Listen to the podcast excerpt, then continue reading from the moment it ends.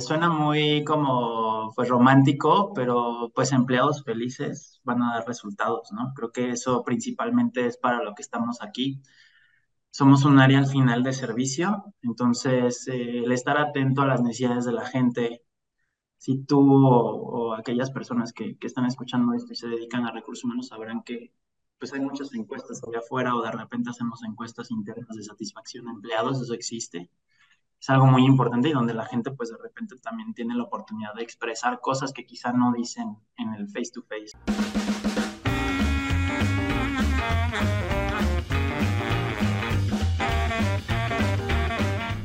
Hola, ¿cómo estás? Te doy la bienvenida a HR Young Thinking, un podcast en donde hablamos sobre experiencia del empleado e innovación en recursos humanos. Mi nombre es Antonio López y soy el cofundador y director de UCA.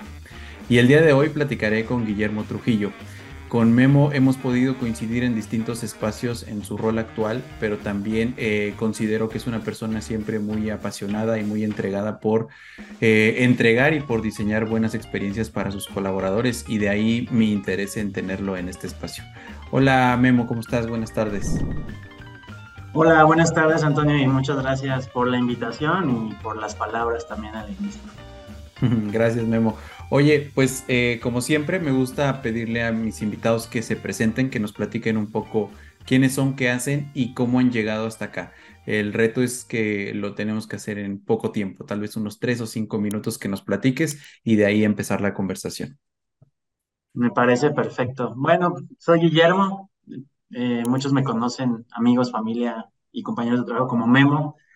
Eh, empecé en todo esto? Pues fue hace ya 13, 14 años que tuve mi primera experiencia laboral eh, en una empresa de investigación de mercado. Eh, me abrieron las puertas como analista de recursos humanos eh, y, la verdad fue una muy grata experiencia para mí, donde pues aprendí mucho. tuve una líder que al día de hoy pues sigue siendo una de mis mejores amigas eh, en, la vida y quien me apoyó muchísimo y me enseñó muchísimo de la parte de recursos humanos, de, reclutamiento, selección, compensaciones. Me empoderó mucho en términos de numerología. A veces se nos olvida que también la parte de RH tiene muchos indicadores, KPIs que nos dejan entender a la organización cómo es que vamos avanzando en temas de gente y qué podemos hacer para mejorar. Entonces, ahí tuve mi primera experiencia. Eh, fueron cinco, cinco años muy buenos de esta empresa. Eh, te digo, me abrió las puertas y me dio la oportunidad de crecer, a ser hasta incluso ya analista senior de, de nóminas. Eh, posteriormente, pues se me abre la oportunidad también en, en, la empresa que estoy hoy. No he sido mucho de dar alta rotación en mi CV, pero también es algo que a mí me gusta, como te permite dejar mayor huella en las organizaciones. Y creo que tanto pues en, en la pasada como en la actual, en donde me desempeño como jefe de recursos humanos para el negocio de México y distribución en Latinoamérica, pues me ha permitido siempre pues, abrirme más puertas, ¿no? Y oportunidades dentro de las organizaciones, lo cual pues también agradezco. Entonces ya hoy estoy en la industria farma, ya es una industria totalmente distinta, donde pues entré hace ya casi nueve años en esta organización, me ha abierto las puertas en todo momento y me, me ha acompañado en muchos procesos no solo empresariales, sino de, vida, ¿no? Me, he crecido mucho aquí, tanto como persona y, como profesionista, ¿no? Me, ha permitido eh, aprender mucho de otras personas, este, tener un puesto hoy de liderazgo, pero todo tuvo un comienzo como jefe de compensación y beneficios. Me trajeron aquí con un objetivo y ahora vamos a modificar un poco la, la forma de hacer las cosas de compensación queremos que entre alguien totalmente nuevo, con un perfil diferente, joven, este, y que obviamente nos traiga propuestas de cómo podemos mejorar esa parte. Posterior a eso, pues empecé a desempeñarme en otras funciones, eh, derivado de la naturaleza de mi posición, empecé a absorber otras tareas que me iban este, otorgando mis jefes, eh, hasta volverme business partner de algunas de las áreas específicamente de, de, de la empresa. Y ahí cuando soy business partner se me da la oportunidad de empezar a trabajar con el negocio de distribución en Latinoamérica, con alrededor de 7, 8 países, una fuerza de ventas especializada, eh, un business hub que tenemos aquí, sigue aquí en México y, apoyando esas áreas y algunas otras como finanzas, este, comercial y demás, pero ya más asignando a, al número de headcount, no tanto ya, digamos, a áreas en específico, sino que a un total de empleados a cuales darle servicio. Tuve experiencia de ahí, a partir de eso, un poco ya más internacional, tuve la oportunidad también, me, me brindaron el apoyo y soporte de, de apoyar el negocio en Colombia, en algunos, algunos meses, casi 18 meses en total. Con eso, pues también conocí a quien después sería mi jefe aquí también y, y quien hoy se desempeña como presidente de esta organización.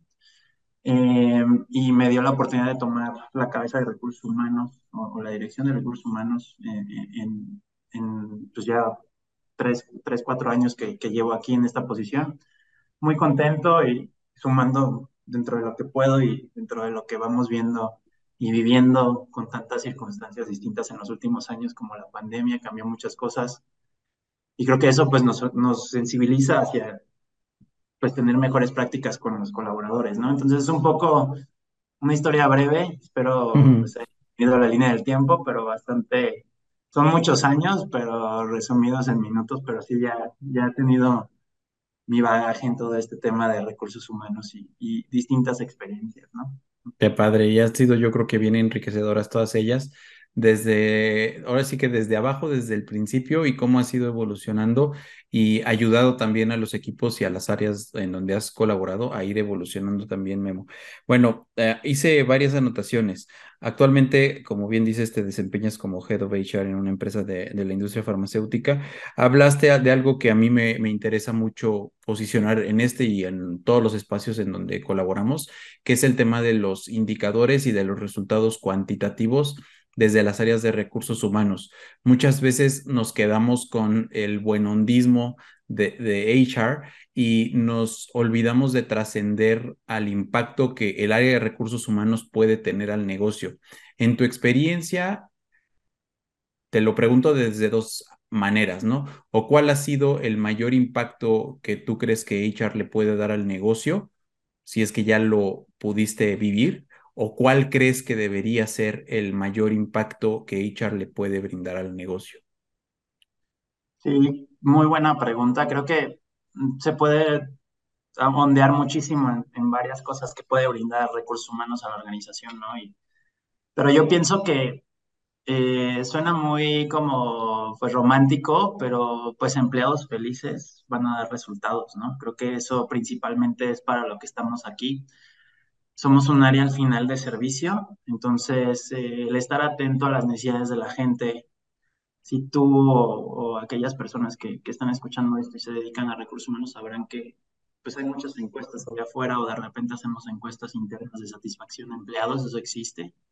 Es algo muy importante y donde la gente pues de repente también tiene la oportunidad de expresar cosas que quizá no dicen en el face to face o, o en un, con su jefe o con recursos humanos, conmigo incluso y en un espacio donde se sienten más seguros de quizás un entorno donde no saben quién soy, saben nada más el área, ¿no? Y ya de ahí ya pueden, puede haber distinta cantidad de headcount en cada área.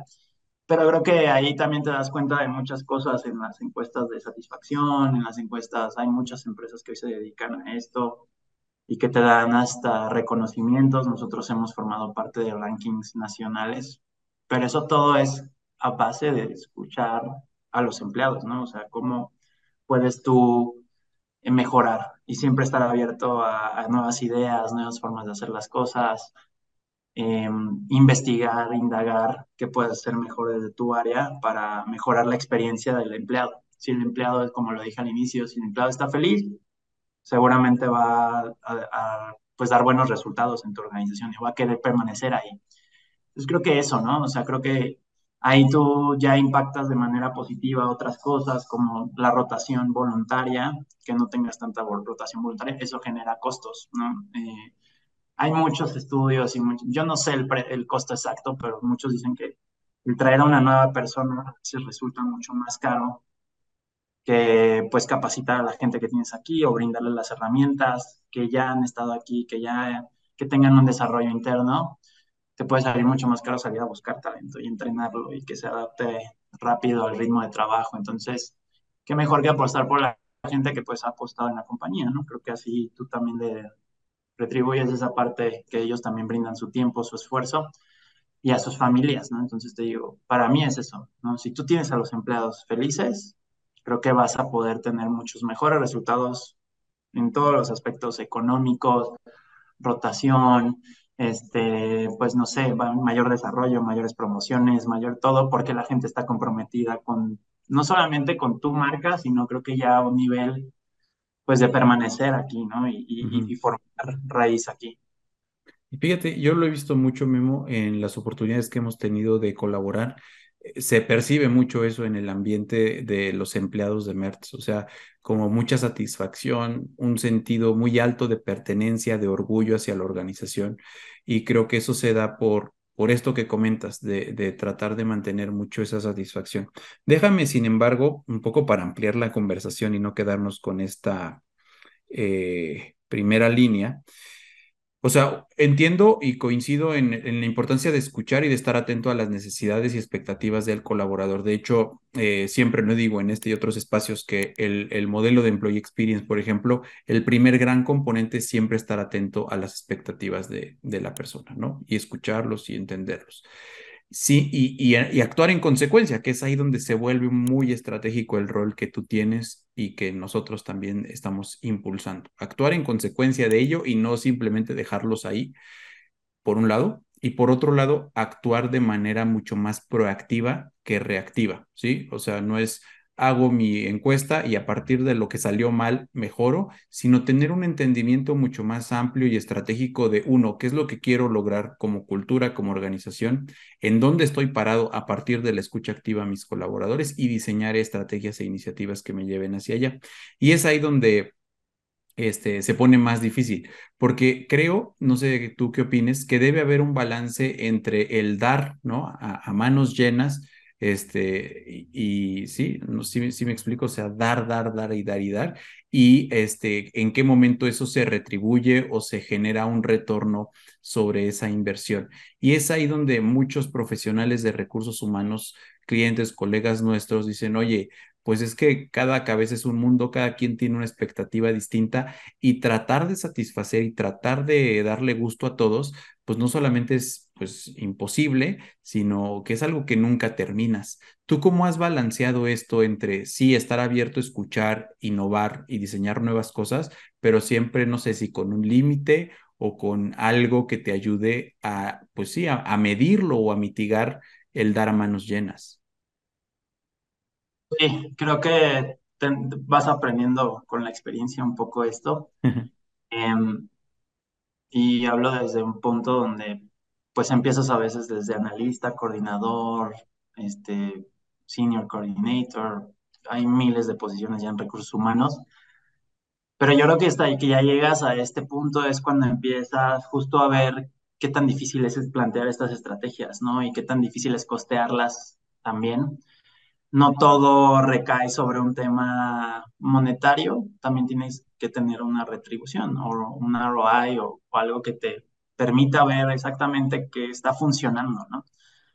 Desde una capacitación de alguna competencia en particular que quieras desarrollar en las personas, hasta quizá una implementación de un beneficio, ¿no? ¿En qué, en qué nos va a ayudar esto a tener un mejor ambiente, un mejor lugar para trabajar, qué podemos hacer diferente, ¿no? Entonces sí, es, importante siempre saber cuál va a ser la estrategia, eso es lo que primero, ¿no? siempre hay una planeación y lo hacemos así, quizá, pues ahorita ya estamos viendo la estrategia para el siguiente año fiscal, ¿no? Funcionamos un, año fiscal distinto, donde julio empieza nuestro, es nuestro enero, ¿no? Entonces, si tú ves, pues estamos cinco meses antes y ya estamos pensando qué va a pasar en, en, seis meses, ¿no? O qué vamos a hacer diferente y cómo vamos a invertir.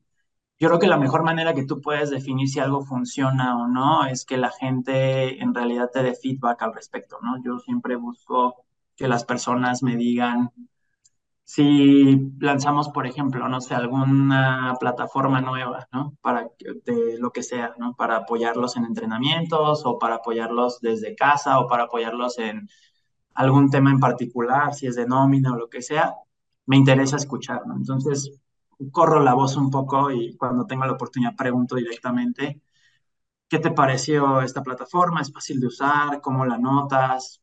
cuando doy los entrenamientos o mi equipo da los entrenamientos, nos, nos interesa escuchar, ¿no? ¿Qué piensan las personas? Y si de entrada estás teniendo muchos temas o la gente no la comprende, la iniciativa o así, creo que entonces ahí es una como red flag, le llaman ahora, de pues cuidado, ¿no? No está funcionando quizá como lo, o el impacto que quisiéramos también creo que evaluar mucho esa parte, ¿no? Escuchar a las personas, porque al final son los usuarios los que nos van a decir, son, es lo que te, mencionaba en el punto anterior, son mis clientes ellos, ¿no? Ellos, muchas personas de ventas atienden a otros clientes y ellos atienden sus necesidades. Aquí, el cliente de recursos humanos es la gente, ¿no? De la, de la organización.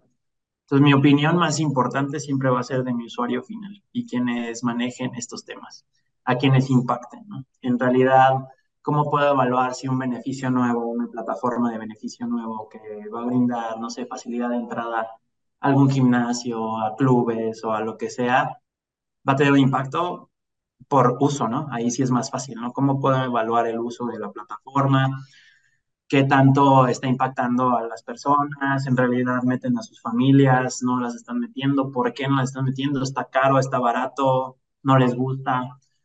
Creo que para mí eso funciona, ¿no? El, word of mouth y saber exactamente dónde estoy parado. Si se permitiera en algún punto tener KPIs de esa plataforma, de ese beneficio, del uso, de qué tanto les interesa, entonces ya tomamos esto como un backup también de, oye, y además de las opiniones tenemos esto, ¿no? Hay un alto uso, la gente le gustó, y ahora viene el, el cuestionamiento de, bueno, ya tienes algo nuevo, ya les gustó, ya lo, lo mantienes en tu paquete, ¿qué más? ¿No? Siempre es como, yo no lo veo como un tema de dar y dar y dar, sino simplemente es ser más cauteloso al momento de qué tú brindas hacia el exterior como organización, cómo atraes a la gente hoy.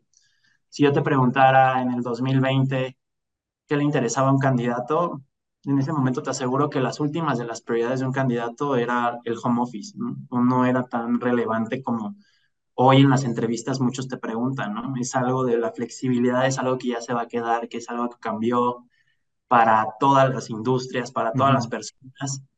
El trabajo desde casa es algo real, ¿no? Ya existe, ya es algo que quizá antes era como más, oye, solamente las empresas como pues de tecnología o cosas donde no tienen oficinas, y ahora son cada vez más esas empresas, ¿no? Que existen alrededor del mundo personas que se conectan donde sea y tienen esta flexibilidad de trabajar de donde sea mientras tengan un punto de Wi-Fi, ¿no? Sí. Entonces las necesidades van cambiando y tú tienes que irte adaptando también a ello. Entonces creo que igual, no, igual lo mismo nadie pensaba en, ah, vamos a dar más días de home office, ¿no? En hace dos años, ¿no? tres años. Y ahora es cómo me vuelvo más competitivo, quizás sea explorar la, la opción de ser más flexible y brindar trabajo desde casa. Entonces, no, te digo, no es dar, dar, sino creo que más bien es estratégicamente qué puedo aportar yo para mejorar la experiencia del empleado actual y atraer talento a, la organización, ¿no? Un poco así. Y ha sido mucho de ir aprendiendo, ir experimentando e ir escuchando constantemente a tus colaboradores. De hecho, bueno, el tema, por ejemplo, ahora dices del trabajo desde casa, eh, igual, ¿no? O sea, va cambiando. O sea, seguramente en 2020, como bien comentas, nadie lo cuestionaba o nadie se, se preguntaba si era por ahí. Después, hasta hace algunas semanas, meses, se ha vuelto como un must, o sea, ya empresa que no lo ofrezca dentro de su propuesta de evaluar al candidato, pues de repente se puede quedar medio, medio rezagada. Y sin embargo, percibo, por ejemplo, que ustedes también ya están eh, volviendo o por lo menos abriendo un horizonte mucho más flexible, ¿no? Ya no es un modelo u otro, sino es tener la posibilidad y darle la posibilidad a tus empleados de que ellos vayan decidiendo o estableciendo políticas de, de uso más, este, pues sí, más flexible, que cada quien tenga la posibilidad de de hacerlo. Y, creo que esto también es ese reflejo de todo lo demás que comentas. No es del blanco al negro y del negro al blanco, sino en medio hay toda una escala de grises que uno tiene que ir palpando el pulso constante eh, de, las, de las organizaciones. Eh, y siempre estar abierto, decías, a escuchar y a recibir feedback. Esas conversaciones tal vez eh, de pasillo son esta serendipia que sí se genera o se generaba principalmente en los espacios físicos de trabajo, ¿no? O sea, difícilmente, por ejemplo, en un entorno 100% virtual podrías tener esa sensibilidad de cruzarte con un compañero y preguntarle, oye, ¿cómo ves esta política? ¿Cómo ves este beneficio? Y creo que el espacio físico pues, te lo ha permitido. Em, hay un, par de temas Memo, que me interesa platicar. Primero uno muy, muy sencillo y medio medio tontón si, si así lo quieres ver, pero cuando te estabas presentando, hablaste como que del impacto que recursos humanos ha tenido en ti y me gustaría que lo hicieras más explícito, o sea, que no es nada más el tema profesional, perdón, de, de, de, crecer y de desarrollarte y de asumir mayores responsabilidades, sino también una huella que escuchándote, yo también me sentí muy identificado, como seguramente quienes nos escuchan, pero quisiera que nos digas qué huella ha dejado en ti recursos humanos en tu vida? Sí, eh, yo la verdad cuando pues salí de la universidad nunca pensé, eh, ah, quiero ser de recursos humanos, ¿no? Creo que a veces eh, la vida misma te va poniendo en lugares y, y, a mí me tocó un buen lugar, como lo dije, y creo que ahí aprendí muchas cosas. Nunca, tampoco cerré la puerta a que no iba a ser RH, pero creo que mi principal foco en algún punto era financiero, ¿no? Y quería algo en finanzas, quería desarrollarme ahí. Y la vida, te digo, me dio la oportunidad de conocer un poco de esto. Me pareció una buena empresa la que entré en ese momento, una buena líder que te digo es de, de, mis mejores amigas. Y yo creo que eh, lejos de todo lo que he aprendido y me he podido desarrollar y, todo este tema y, tener esta historia aquí en, en Mercesterics, pues eh, lo que a mí me ha dejado lejos de todo ese aprendizaje y sensibilización, ¿no? Ante las situaciones, ante las personas, em, te vuelves como más parte de defensor de, de, ese, de ese, círculo que, que acompaña a la compañía, que pues muchas veces eh, es un área olvidada de recursos humanos, no es la más brillante de la organización, generalmente pues hay otras y, y creo que es totalmente también pues válido, habrá otras donde pues, son de reclutamiento o cosas así, donde recursos humanos es que pondera ahí y pone más como fuerte las decisiones, pero hay un, hay un negocio que se, pues, se conjunta, ¿no? Y obviamente tiene sus partes más importantes, pero yo creo que al final del día no, no descartemos la importancia que tiene esta área para, te digo, sin esta área quizá no, no hubiera tanto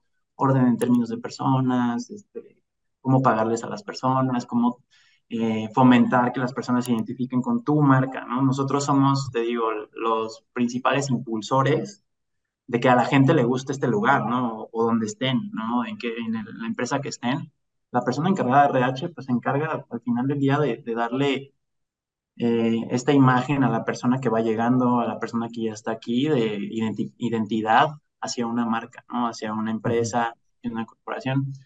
Entonces creo que eso, ¿no? A veces es un poco difícil nuestro trabajo desde la toma de decisiones, desde la parte de quizá las cosas no salgan siempre como queremos. Eh, la pandemia nos enseñó muchísimo y al final del día quien se tuvo que quizá buscar ahí más adaptabilidad o mayor adaptabilidad lejos de otras áreas que tuvieron que hacer como números para ver qué vamos a hacer con los números, qué va a pasar con la venta, pues nosotros nos tenemos que preocupar por la gente, ¿no? Y cómo qué va a pasar con las personas. Y creo que, que ¿Qué, les vamos a ofrecer? ¿Cómo vamos a trabajar desde casa? ¿Qué les vamos a brindar de soporte? ¿Qué pasa con la gente que trabaja en ventas, ¿no? En la calle. Eh, ¿Cómo vamos a hacer los planes? Todo eso creo que ahí a nosotros nos, nos, demostró que también somos capaces de adaptarnos a distintos entornos, ¿no? Y de ahí ya surgen muchas otras cosas que te digo, todo es como una bola de nieve donde nunca esperabas que la gente hoy en día tres años después o lo que sea, ponderan tanto, y esto sí, yo creo que lo puedes escuchar de varias personas, eh, en cuanto entrevistan a candidatos, te aseguro que el 90% les preguntan, ¿cuál es? Oye, ¿qué esquema de home office tienes? Oye, este, ¿manejan horario flexible? Oye, ¿a qué horario tienen los viernes? Antes quizá, y eso yo le, le reconozco mucho a las nuevas generaciones, y creo que no me refiero a los millennials, sino ya a los que nos siguen a nosotros que hoy en día sí se han vuelto como más exigentes por un entorno laboral que sí les permita tener una vida social aparte del trabajo, ¿no? O sea, donde no me voy a casar permanentemente con un trabajo, sino que quiero, no, no eh, vivo para trabajar, nada de eso, sino pues yo trabajo para vivir una buena vida, ¿no? Darme una calidad de vida correcta a mí y a mi familia.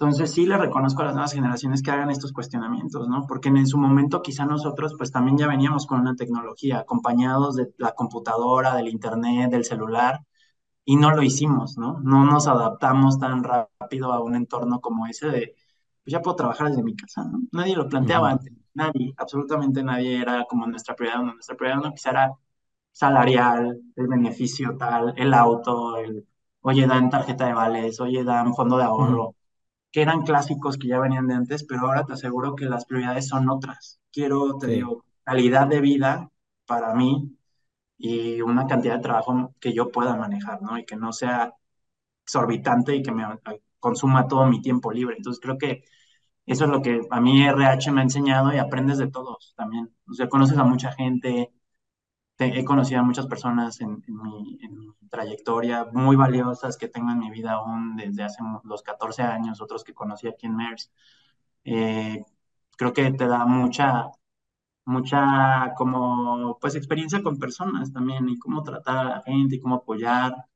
A mí me es muy gratificante eso cuando nos toca en algunos puntos apoyar a nuestros colaboradores en algún tema o que tienen un desarrollo y lo publican en redes y su familia los felicita o hacemos videos con la familia o actividades con la familia. Eso a mí, pues, es, que eso ya es el que tengamos todo lo demás, ¿no? O sea, eso ya es, consecuencia de que la gente esté contenta. Entonces creo que a mí eso me ha dejado todo esto de recursos humanos. Y yo, yo coincido mucho en esto último que dices, o sea, yo creo que la mayor trascendencia que uno puede tener es poder impactar a, a, la gente. Yo, este, una de las anécdotas que más recuerdo fue cuando un colaborador que tuvimos terminó la preparatoria, ¿no? Después de, este, a ver, ya sabes, acaba la primaria o tal vez se inició la secundaria, la dejó cuando era niño, por las razones que quieras, y se metió a trabajar. Y esa trascendencia hacia la persona, la verdad es que es, valga la redundancia, mucho más trascendente que cualquier satisfacción profesional o, o técnica que uno pueda tener, ¿no? Ese, ese, ese impacto que puedes tener hacia la gente es, es fundamental. Eh, bueno, hablaste un poco sobre la adaptabilidad a distintos entornos. Vuelves a tocar el tema de la, de la flexibilidad como un factor, pues ya ni siquiera diferenciador, ¿no? Sino más bien ya está un factor medio higiénico, ¿no? O sea, el que no ofrezca flexibilidad ya no se vuelve competitivo. Y quisiera hablar un poco de la industria. Eh, tu industria, históricamente yo recuerdo así desde la preparatoria y la universidad, se caracterizaba por grandes esquemas de, de, flexibilidad y en general esquemas laborales. Eh, un poco para poner el contexto, se trata de una empresa europea que lleva prácticas en distintos países. Y quisiera entrarle a este tema de las expectativas de la marca laboral, ¿no? De la propuesta de valor al empleado en primer lugar, a partir de la cultura. ¿Qué has hecho tú para balancear la cultura que, digamos, se impone o se propone desde el corporativo en otras latitudes que además condiciones laborales con las que no vamos a poder competir, este, por lo menos regulatoriamente en México y en Latinoamérica en mucho tiempo.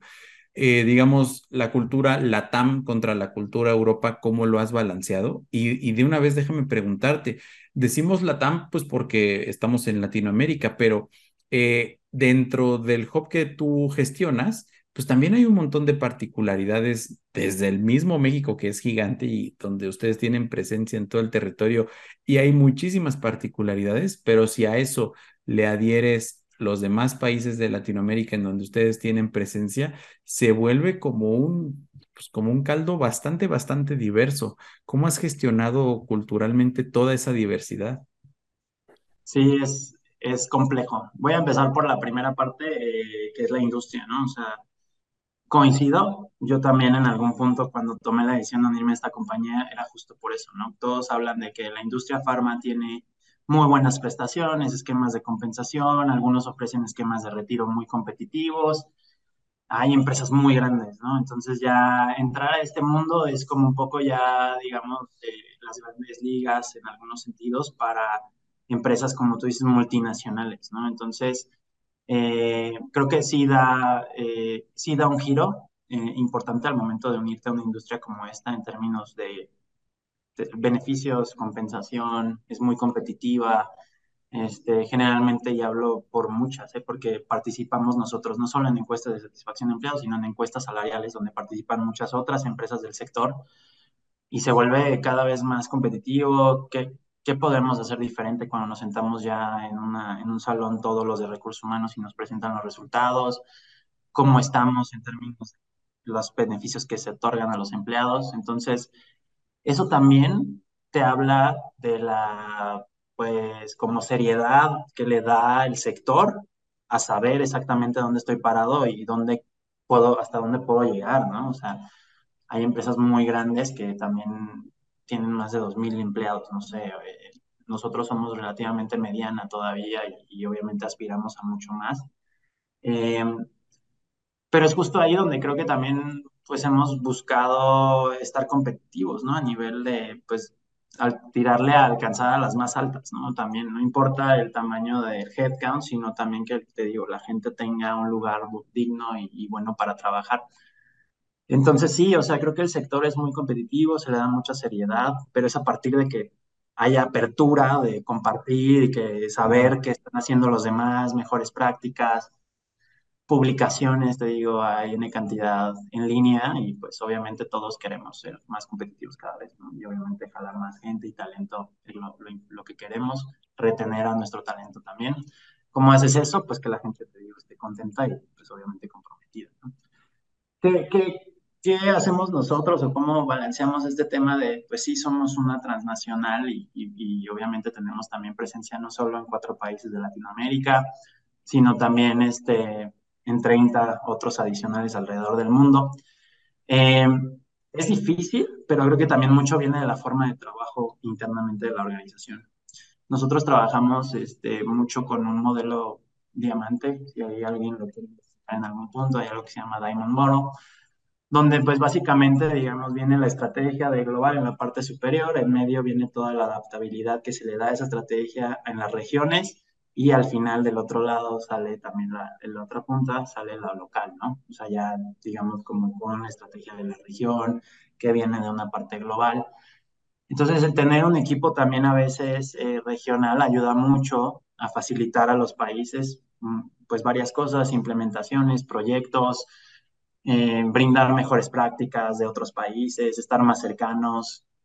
Y eso creo que es también un poco del ADN de Merge, ¿no? La, capacidad de innovación que tenemos, lejos de, del tema de los productos que son excelentes, son muy buenos, soy usuario y, puedo avalar que sí, funcionan, muy padre para la gente que quiera como indagar un poco más, te digo, pero creo que lejos de eso también se, se transmite ese ADN a las campañas, a lo que hacemos por los empleados, a este, cómo hacemos negocio con nuestros clientes finales, cómo podemos apoyar mejor a los pacientes.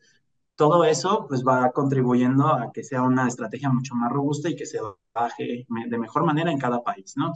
Entonces, el tener un equipo regional ayuda mucho. Creo que eso es un factor también que facilita mucho la adaptabilidad de las cosas hacia los distintos países.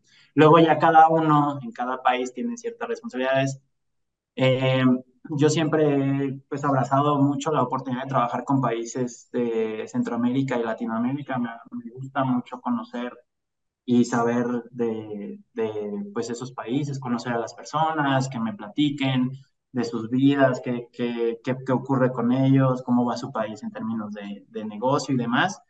Y cada país es un pequeño mundo, ¿no? Hay una cultura distinta, hay maneras diferentes de percibir las cosas, los negocios, todo cambia.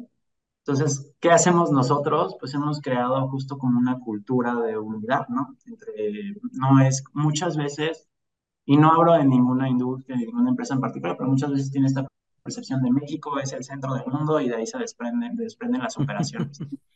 y México es como el encargado y el responsable y ya los demás, bueno, pues se apoyan de ahí como sea. Creo que aquí mucho, y eso es de todas las áreas, pues tratamos de que todos eh, se venda este mensaje de todos somos uno, ¿no? Y todos colaboramos hacia el mismo lugar, hacia el mismo resultado, empoderar a las personas de, eres tan responsable, aquellas que tengan doble, este doble hat de apoyar a esa región y México, pues eres responsable de ambos negocios, ¿no? Y apoyas. Y eso creo que eh, brinda una mayor experiencia, te digo, en términos de conocer otros procesos, y conocer a las personas y ver que, cómo funciona su cultura. Hay otras personas que, pues, no sé, están interesadas en otras cosas que quizá lo que pasa en el mercado mexicano. Hoy por hoy creo que eso nos ayuda mucho a crear esta cultura de unidad. O sea, y creo que eso lo hacemos, como tú citabas ahorita, en, en varios proyectos donde hemos trabajado, en convenciones, todo esto es como no hacemos una por cada negocio, ¿no? Se trata de hacer una en conjunto meter todas las ideas ahí, presentar de todas las áreas ahí qué es lo que viene, qué pueden esperar, para justo tener esta unidad y, no tener esta separación innecesaria que yo creo que pues solamente obstaculiza muchas veces la identidad de las personas. Y creo que eso también, ¿no? Buscar, si estamos mejorando en un país una cosa, ¿cómo podemos hacer para reproducir eso o, mandarlo a los demás países para que la gente se sienta parte de? Eh, si ganamos algo, lo ganamos todos, no nada más lo gana México, ¿no? Lo ganamos todos, es parte del reconocimiento de todos y eso lo compartimos, ¿no? Y yo soy muy así de, de brindar este mensaje con ellos, ¿no? Apenas en una reunión de ventas que tuvimos, Em, igual, se brinda un reconocimiento a la empresa, se anuncia con todos, no se anuncia nada más con uno, se anuncia cuando están todos ahí, oficinas, ventas, todos para que compartir ese momento y que la gente pues sepa que, te digo, son parte de, de, un sistema, ¿no? No es como una pieza apartada por acá y no te, no te hacemos caso, o, cuando deja de funcionar, entonces ya volteamos a ver qué pasa. Entonces un poco eso, yo creo que es como hacemos que funcione aquí y, buscas, por ejemplo, que las iniciativas, creo que sí, esa es la respuesta, que detonas, eh, por ejemplo, en México, también tengan una repercusión en la población que no está en México. Hablemos, por ejemplo, de beneficios o de ciertas cosas que tal vez geográficamente limite que alguien, no sé, en Argentina este, o en República Dominicana pueda acceder a ello. ¿Buscas que abrace a todos? Sí, digamos que nuestras Nuestras filiales funcionan en Argentina, Brasil, Colombia y México. Esas funcionan independiente y México tiene esta responsabilidad sobre los otros 10 países eh, que, que, están en Latinoamérica de brindar servicio a esos países donde no tenemos una figura tal cual de una filial, ¿no? Entonces, nosotros tenemos esa responsabilidad, lo que hacemos, sí, o sea, es lo que es, hemos cambiado ese mindset, digo, no de que, ah, bueno, lo que pasa en México, ya lo vamos a hacer en México y uh -huh. después veamos si funciona en distribution partners, ¿no? No, o sea, busquemos la idea de que funcione al mismo tiempo y se lance al mismo Para tiempo. Todos. Y un ejemplo ahí breve este, que hacemos, es una como buena práctica que yo considero aquí, pues es este, le llamamos MERS Days, o sea, son días que nosotros otorgamos al año por parte de la compañía a los empleados, ¿no? Esta práctica ha generado como mucha, como, pues, mucho revuelo, ¿no? Porque a la gente obviamente le gusta anteriormente, y digo anteriormente hasta 2022, México era uno de los países más castigados por no tener vacaciones, ¿no? Afortunadamente la ley cambia, también eso es una fase de adaptación para las empresas. Uh -huh. Entonces, esta iniciativa nace por eso, ¿no? En algún punto que veíamos a México como muy alejado de la realidad de los demás países de vacaciones y demás. Pues bueno, vamos a ponerle nosotros los días de nuestra compañía, ¿no? Y un día al mes donde no haya algún puente, alguna celebración, nosotros lo metemos y lo otorgamos a las personas para que tengan una, un día con su familia, que puedan salir, que todo lo tratábamos de hacer en un viernes o un lunes para que fuera factible un fin de semana largo. Si se atravesaban días festivos como Semana Santa, ahí meter otro para que ya nada más tomen dos días de vacaciones. Entonces ya no castigas tanto. Ese, ese venía siendo una buena práctica en México cuando empezamos a hacer la transición de los dos negocios, ser responsables de ambos negocios, eh, empezamos a cuestionar un poco de, oye, debemos de lanzarlo ahora para todos, ¿no? ¿Qué sí. hicimos? Pues, oye, Guatemala, Salvador, Costa Rica, pásame tus días festivos, porfa, y vamos a ver dónde podemos. Y hoy por hoy ya tenemos el primer año, tuvimos nuestro primer calendario para todos, ¿no? Entonces, wow. esa es la si se lanza para un país o para una, un negocio, se va a lanzar para el otro, busquemos la adaptabilidad, busquemos cómo hacerlo. Ese fue un primer experimento, pero desde ahí, pues los entrenamientos, este, las plataformas, todo lo que tengamos, que vayamos lanzando, estamos buscando que tenga adaptabilidad para todos, ¿no? Para no tener esta este discusión de excluir personas o es que esto aplica para acá, pero para acá no. Donde nos permita sí. y donde nos permita eh, nuestra compañía ejecutar, esto es lo que buscamos, que todos tengan lo mismo en términos de que lancemos este, y accesos y demás, ¿no? Porque yo creo que además una discusión que debe estar completamente rebasada es la discusión de la oportunidad o de, o de, o de que este tipo de beneficios va en detrimento de la productividad, ¿no? Este, sino por el contrario, yo creo que más bien ayuda a enaltecer mucho este sentido, de, reitero, de pertenencia, de orgullo y de ponerse la camiseta que ustedes tienen muy bien desarrollado y que cuando logras este sentido de unidad, pues todos van como hacia el mismo objetivo sin, sin importar de, de, qué país o de qué código postal sean, ¿no, Memo? Eh, hay un tema, la verdad es que se está acabando el tiempo, pero yo quiero tocar un tema bien importante que reitero que he visto en, en momentos distintos de los colaboradores y es, y lo veo incluso en la presencia que ustedes tienen en redes, eh, normalmente, ¿qué pasa con, con otras empresas? No sé si por la misma industria en la que están así lo hagan, ¿no? Pero hay como un divorcio entre lo que, se, lo que la marca proyecta hacia sus clientes y lo que el empleado proyecta sobre su marca. Y a mí me ha fascinado que muchos empleados de, la compañía que, sigo, con quienes he tenido contacto, por ejemplo, en LinkedIn y eso, promueven activamente no solamente los productos y, artículos como, como tú bien comentas y la calidad de los mismos, sino lo proyectan lo que es la marca de la compañía. Al final se vuelven hasta ciertos embajadores de marca, ¿no? Y entonces hay una conexión muy padre, así lo percibo yo, entre la marca comercial y la marca empleadora. Y entonces la, lo, escuché algunos comentarios de algunos empleados de justo yo soy la empresa yo soy los productos de la empresa y yo proyecto eso. Y eso se, se ve mucho como hasta, hasta en el propósito, ¿no? Este, ¿cómo, has, ¿Cómo le has hecho tú para, para realmente trascender todo eso? Que, que se integre todo bajo este paraguas de marca, incluso la marca empleadora y lo que promueven los empleados activamente. Sí, bueno, ya les decía, ¿no? Yo llevo nueve años en esta empresa. Eh, ha sido un cambio muy grande lo que hemos tenido, la evolución ha sido muy buena. Eh, y creo que hoy más que nunca, pues sí, lo que predicamos es lo que sucede aquí dentro también, ¿no? la gente ve y lo que la gente conoce, sabe, este, pero tomó tiempo, ¿no? Y no solamente estoy yo ahí, hay muchas personas involucradas, el equipo de comunicación, marketing, el equipo regional, que pues han puesto pues todo ahí, ¿no? O sea, han puesto mucho esfuerzo durante años para que estemos hoy ubicados donde ya hay una identidad, desde la identidad de marca, ¿no? Yo antes decía que yo trabajo en mi empresa actual, Merch, ¿no? Y lo confundían con otra empresa, o cuál es esa empresa, qué hacen ahí, ¿no? Nunca la he escuchado, ¿a poco es farmacéutica?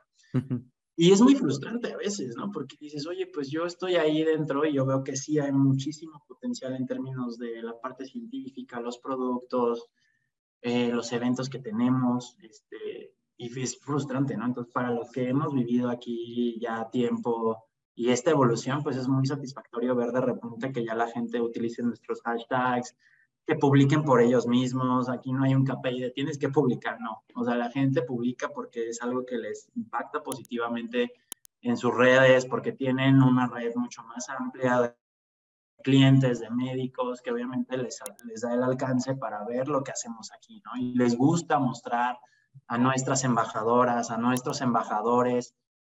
Y eso sucede a partir de tener una estrategia muy correcta, ¿no? desde global, te digo, pero aplicarlo como desde global, ah, bueno, un celebrity global, que sí, todo el mundo va a conocer, pero bueno, los latinos tienen también a sus celebridades que se pueden adaptar, ah, y los mexicanos también, y los de Costa Rica también tienen Eso creo que genera esa identidad, ¿no? De quizá, pues no nada más es la celebridad global en la campaña, sino también estoy viendo, ah, oye, esa persona yo la he visto antes en la tele, o esa persona yo la he visto antes promocionando tal cosa o en tal podcast, o en tal YouTube o lo que sea. Entonces eso te genera como identidad y ganas de compartir, de mira, dónde, hoy es uno, hoy es creo que se te genera esta sensación hasta de orgullo, ¿no? De decir, oye, mira dónde trabajo, ¿no? Ah, mira, ah, no, Wicca, ah, mira, aquí yo te enseño dónde está este video de tal campaña, sale tal celebridad, sí, a él sí lo vas a ubicar, a ella sí lo vas a ubicar. Entonces creo que eso, ¿no? Generar identidad a través de eh, no solamente la marca, sino que la persona, pues también siento orgullo de pertenecer a una organización que vive por sus valores, que tiene este, pues un, un propósito muy claro, que tiene marcas muy buenas, estudios. Entonces, todo eso dice, oye, pues a mí sí, yo sí quiero postear, yo sí quiero que la gente sepa que estoy aquí. Y hoy por hoy, pues también eso nos ha dado el éxito de que, pues también te digo, ya se refleja en otros premios ya mucho más relacionados a personas porque la gente pues sí está cómoda, ¿no? Le gusta, le gusta el entorno donde está, te digo, ya se identifica con todo, les da, produce una sensación, lejos de, de, compartir nada más, es como orgullo de pertenecer, ¿no? Entonces, ha sido un trabajo de años, de mucha gente, ¿no? Que hoy ya se está viendo el reflejo muy claro, donde pues esperemos pronto ya pues nos ubiquen en más lugares gracias a distintas publicidades, ¿no? Distintas cosas y que lleguemos a más bocas y te digo, también los clientes, ¿no? Si tienes clientes felices, pues van a regresar contigo, van a pedir tus marcas, van a pedir que el mismo tratamiento, lo mismo que me pusiste la vez pasada, ah, y ahora traje a mi hermana, ahora traje a mi mamá, ahora traje a... Lo mismo hacemos nosotros aquí, ¿no? Nosotros somos usuarios, nosotros lo promovemos con nuestra familia, entonces ya se vuelven usuarios también. Pero creo que eso, o sea, la sensación de orgullo produce que tú mismo te identificas. Es lo que pasa con un equipo de básquet, de fútbol, de béisbol, del deporte que tú me digas, apoyo un tenista, una tenista, una golfista. ¿Qué te hace identificarte con ellos? Ah, porque es mexicano. No sé, el efecto Checo, ¿no? Checo también ha sido alguien que, pues de repente eh, ha dado un salto de calidad muy importante porque pues, ha demostrado tener este tema de presentes a los mexicanos. Entonces te identificas y dices, oye, me orgullo Checo porque es mexicano, yo también, ¿no? Así los empleados, a mí me da orgullo de pertenecer ahí porque yo trabajo ahí, ¿no? Entonces quiero compartir. Entonces creo que esa es la sensación más importante, el orgullo. Y, yo creo que se percibe en todos lados. Ahí sí, si alguien quiere, este, métase a las redes de Merz o, en LinkedIn. Ahora nos platicas de tu LinkedIn, pero sí se percibe eso muy padre. Memo, yo creo que ha sido bien interesante todo lo que has compartido con nosotros. Espero que la audiencia también le haya parecido así. Y bueno, antes, bueno, agradecerte en primer lugar la, la generosidad para brindarnos este espacio en tu agenda y que nos platiques en dónde podría entrar en contacto contigo la gente que nos escucha.